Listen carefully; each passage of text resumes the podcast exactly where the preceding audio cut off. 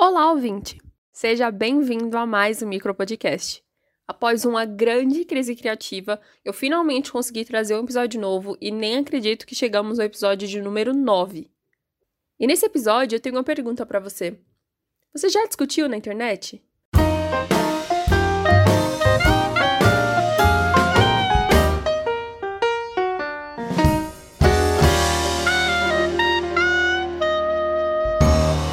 Micropodcast.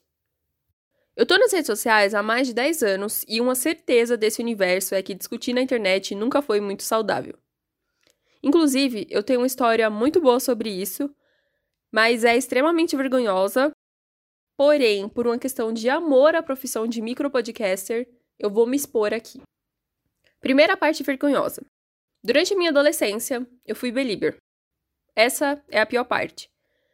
Eu tinha um fã-clube no Twitter pro Justin Bieber. Segunda parte vergonhosa, mas menos pior do que ter sido belieber. Um dia, eu arrumei uma treta no fã-clube.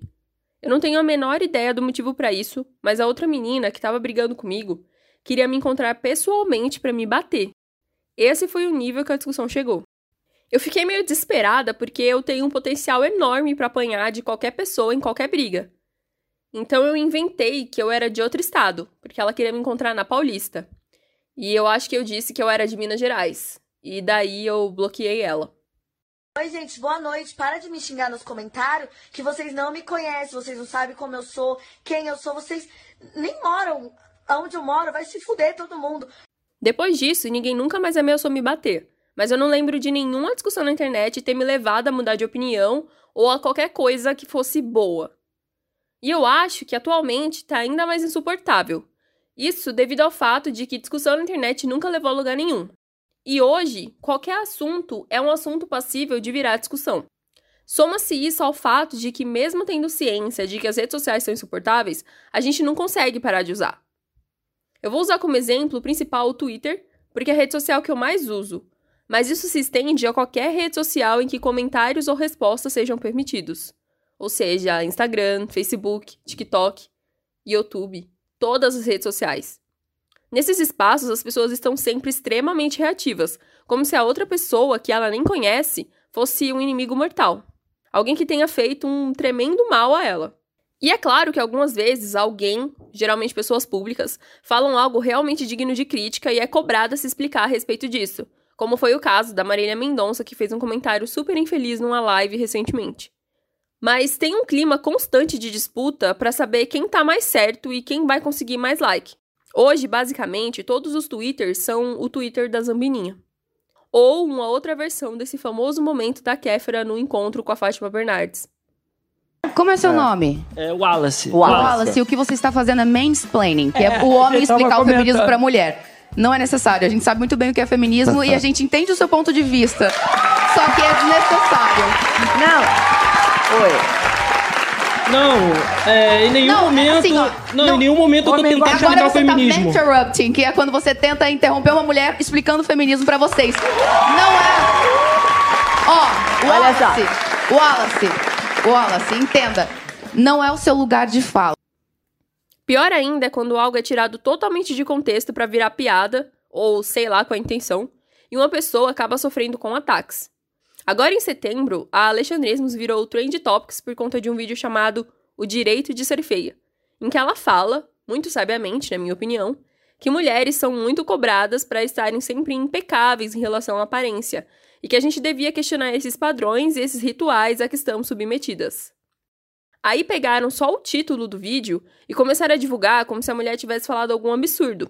Eu sei que ela já disse coisas polêmicas antes, com as quais eu não concordo, mas nesse caso em específico, ela tinha uma mensagem extremamente válida que foi esvaziada a troco de piadinhas, retweets e likes. E se você quiser que eu arranque meus cabelos, me manda um. Descansa, militante. Hoje em dia, qualquer mínima reclamação rende um descansa militante. Não importa o que você tenha dito. Você reclamou do preço do arroz? Descansa, militante. O grande problema de tudo isso é que a gente, de maneira geral, esquece que são pessoas reais por trás de um perfil nas redes sociais. Eu acredito que uma solução para isso é a gente agir nas redes sociais como a gente age na vida real. Imagina que você está numa festa ou num local público com outras pessoas e alguém fala algo que você não concorda ou só não gosta. No máximo, você responde a pessoa dizendo a sua opinião. Se você tiver o mínimo de educação, você não vai parar tudo, pedir para cortarem a música, subir numa mesa e falar: Gente, o Fernando aqui tá falando mal de Friends, sem a mínima necessidade. Por que você não fala de outra série? Ou seja, basicamente, se você não faria na vida real, não faça nas redes sociais. Outra solução é a gente parar mesmo de ter redes sociais e viver como nos anos 90. Mas eu não sei por que isso parece mais difícil. Eu vou trocar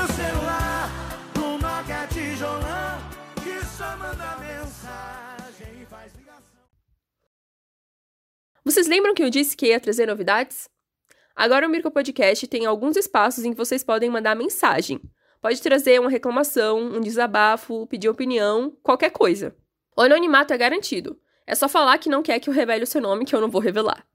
Vocês podem mandar no Curioscat. O link é curioscat.me barra micropodcast e também pode mandar mensagem de áudio no Telegram. O user é arroba o micropodcast. Como isso aqui é um podcast, áudios são mais interessantes, mas vocês são livres para fazer o que quiserem. Só falem comigo, eu vou ficar muito triste se não chegar nada, até porque eu tô ficando sem assunto. E não se preocupem que os links vão estar na descrição do episódio. Ah, e não esqueçam de seguir o Instagram do podcast. Por lá vocês podem ficar informados sobre novos episódios e principalmente me dar um apoio moral. Aliás, compartilhem os episódios que vocês gostaram nos stories. E não esquece de marcar o podcast. O user é arroba o micropodcast, igual do Telegram. Esse foi o episódio de hoje. Eu espero que vocês tenham gostado o suficiente para não pensarem. Descansa, podcaster. Se cuidem, bebam muita água descansem e sobrevivam. Eu me chamo Anne Cristina e você ouviu o Micropodcast. Tchau!